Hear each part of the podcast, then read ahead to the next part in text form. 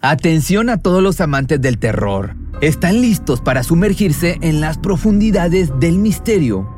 Pues les presento Archivos Perdidos, el podcast que explora las historias más escalofriantes de México. Archivos Perdidos no es solo otro podcast de horror, es una experiencia única que te lleva de la mano a través de historias como si estuvieras ahí mismo, viviendo los eventos junto con los protagonistas. La producción del podcast es impecable, con una narración cautivadora, efectos de sonido envolventes y una música que te sumerge en cada narración. Y si has vivido algo inexplicable, envía tu historia al correo archivosperdidos.genuinamedia.com y únete en este viaje a lo desconocido. Y no olvides también seguirlos en Spotify y Apple Podcast para no perderte ningún episodio. En resumen, si eres un amante de los misterios y las historias intrigantes, Archivos Perdidos es una adición, un complemento obligatorio a tu lista de reproducción. Fluye en tu día con el desodorante Dove Men hecho con un humectante a base de plantas, para que te sientas fresco, con confianza y sin irritación. Siente cómo fluye tu día con Dove el mundo a veces puede ser cruel, pues existen personas que se aprovechan de la vulnerabilidad e inocencia de los niños, quienes aún no conocen el verdadero rostro de la maldad, confían en todo aquel que se les acerca, no se cuestionan las intenciones de la gente y siempre están dispuestos a ayudar, pues ellos solo quieren tener muchos amigos y aparte jugar. El día de hoy te vengo a contar el caso de Juliana Zambori, una pequeña niña quien en un día desafortunado fue robada por Rafael Uribe, pues se aprovechó de su inocencia y la situación económica en la que estaba y se la llevó a su departamento en donde se aprovechó de ella. Este hecho es uno de los casos más tristes y desgarradores de Colombia, pues aún se recuerda con homenajes y siguen luchando por los derechos de los niños.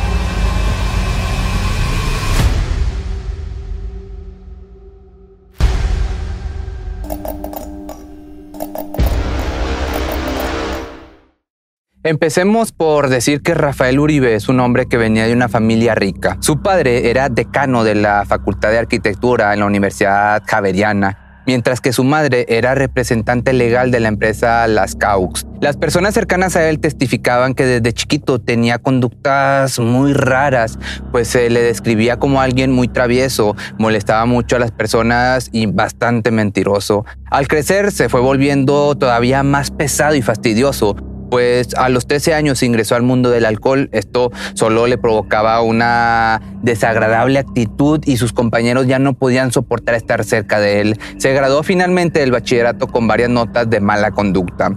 Cuando entró ya a la universidad, su actitud arrogante se hizo cada vez más presente. Ahora también se le describía como un hombre mujeriego, fiestero, despreocupado y muy o bastante agresivo. Y para acabarla, cuando estuvo a punto de salir de la Facultad de Arquitectura, fue acusado de plagio de tesis, lo que le presentó varios problemas. La familia sabía que Rafael tenía problemas con el alcohol y las sustancias ilegales, pues en ocasiones se perdía por muchos días y a ellos les tocaba ir a buscarlo y cuando ya era mayor le seguían controlando el manejo del dinero, su departamento e incluso algunos otros bienes mayores. Se le investigaron más casos como el hecho de que en su adolescencia también tenía tendencias de delincuente y robos menores hasta el abusar de una joven un año antes del crimen de Juliana, que es el que te estoy contando. Pero todo esto no está todavía muy bien confirmado. Lo que sí es un hecho es que su actitud solo era porque pensaba que era intocable y sus actos no tendrían alguna consecuencia y al saber que nadie podría pararlo, llegó por fin a cometer un crimen mayor.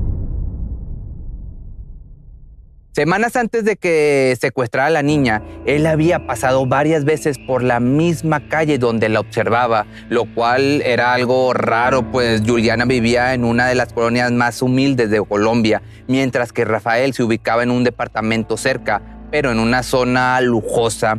Se cuenta que el primer acercamiento a esta pequeña fue un viernes 2 de diciembre del 2016 Juliana se encontraba feliz y jugando con sus amigas en la calle como casi siempre solían hacerlo. Los padres se encontraban adentro de la casa, pero las niñas siempre se mantenían cerca de ahí. De repente vieron que un carro Nissan color plata se les acerca y baja su ventana.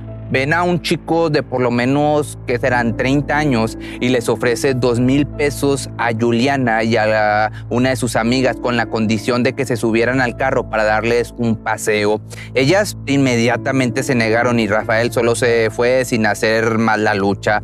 Nuevamente fue al día siguiente para volver a ofrecerles dinero. Esta vez estaban los primos de Juliana y su amiga jugando. Cuando Juliana volteó, vio al mismo hombre que la llamaba para que se acercara a él. Sus primos, por curiosidad, deciden también ir y Rafael ahora les ofrece entre 4 y 5 mil pesos a ella y sus primos. Por la misma condición del día anterior, ella nuevamente lo rechaza y se va a jugar de nuevo. Ya, pues como quien dice, la tercera es la vencida, regresó nuevamente, ahora ofreciéndole 10 mil pesos. Como la menor en esta ocasión estaba sola, decidió ingresar al carro. Rafael, por su parte, solo se alejó un poco de donde Juliana vivía y en el interior del vehículo empezó a tocarla y después la devolvió a su casa. Esto se sabe porque la niña le contó a su amiga y primos, pero ninguno le informó a los adultos. El día de la tragedia llegaría pues un 4 de diciembre Rafael vuelve a ir a la casa de Juliana, pero esta vez la toma de la fuerza para subirla al carro y se fue rápidamente del sitio.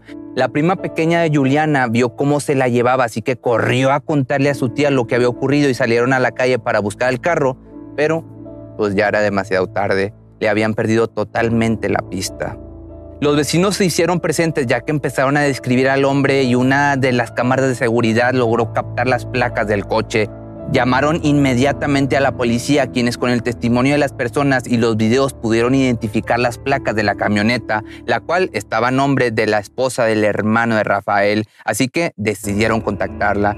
Ella les pasó el número de Francisco, el hermano de Rafael, a quien le notificaron los sucesos, pero él niega completamente tener algún contacto con él, pues decía que era muy difícil que contestara el celular y a veces pasaba semanas sin verlo y obviamente mintió diciendo que no sabía dónde estaba su carro en esos momentos. Con las investigaciones se dieron cuenta de que la camioneta llegó primero al apartamento de Rafael, en donde se cuenta que agredió físicamente a la pequeña, salió de ese sitio y se lo llevó a otro departamento que era propiedad de su familia y ahí volvió a golpearla y aprovecharse de ella.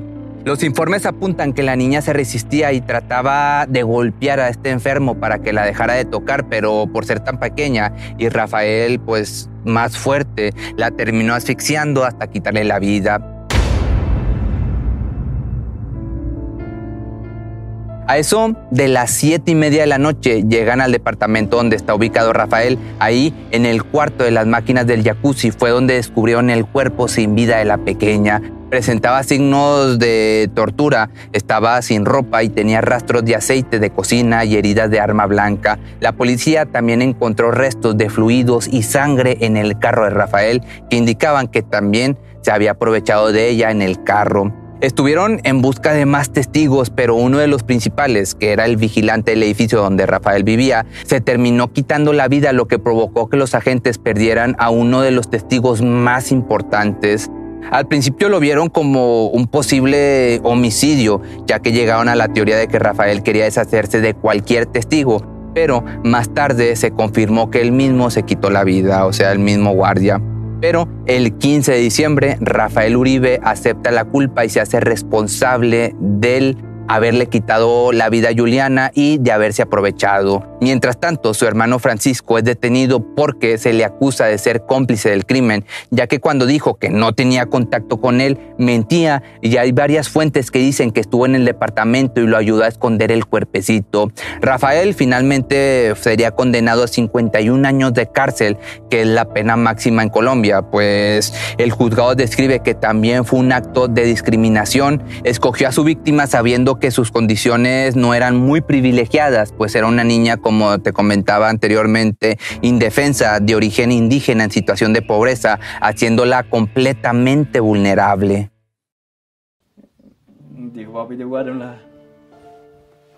bien que yo voy a avisar harta. Ya se la exponer. No puede que ya tenía se la colgó la banderita bien pues.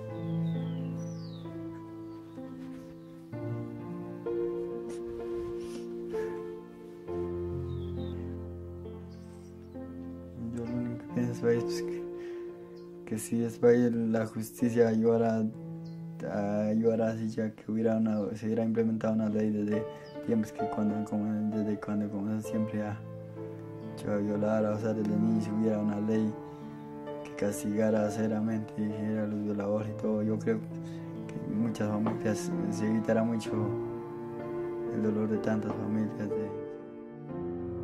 Queda muy en claro que este caso le abrió los ojos a toda Colombia, pues tres días después de la noticia se levantaron pidiendo justicia por la niña. Sabían que los conflictos y la desigualdad que había en el país era muy grande, pero esta vez no se iban a quedar callados y no permitieron que el caso de Juliana fuera uno más de tantas muertes por injusticias, marcando un antes y un después en todo este país. Pero si te gustó esta sudadera y quisieras comprarla, la puedes encontrar en pepemisterio.com y también puedes encontrar otra sudadera negra, otras cinco playeras que son relacionadas a terror y asesinos. Y si tienes alguna sugerencia, petición de un video, me puedes mandar un correo a correo arroba pepemisterio.com.mx. Fluye en tu día con el desodorante Dove Men, hecho con un humectante a base de plantas, para que te sientas fresco, con confianza y sin irritación. Siente cómo fluye tu día con Dove Men. Tick tock, tick tock. Before you know it, the end of the year will be here. So remember to use your vision benefits before they expire. Schedule eye exams today for the whole family by visiting pearlvision.com. Pearl Vision will cover the cost of your insurance copay or eye exam, plus they accept all major vision plans, including iMed. Valid prescription required. Valid at participating locations. Restrictions apply. Taxes extra. See store for details. Ends 123123. Exams available at the independent doctors of optometry at or next to Pearl Vision. Some doctors employed by Pearl Vision.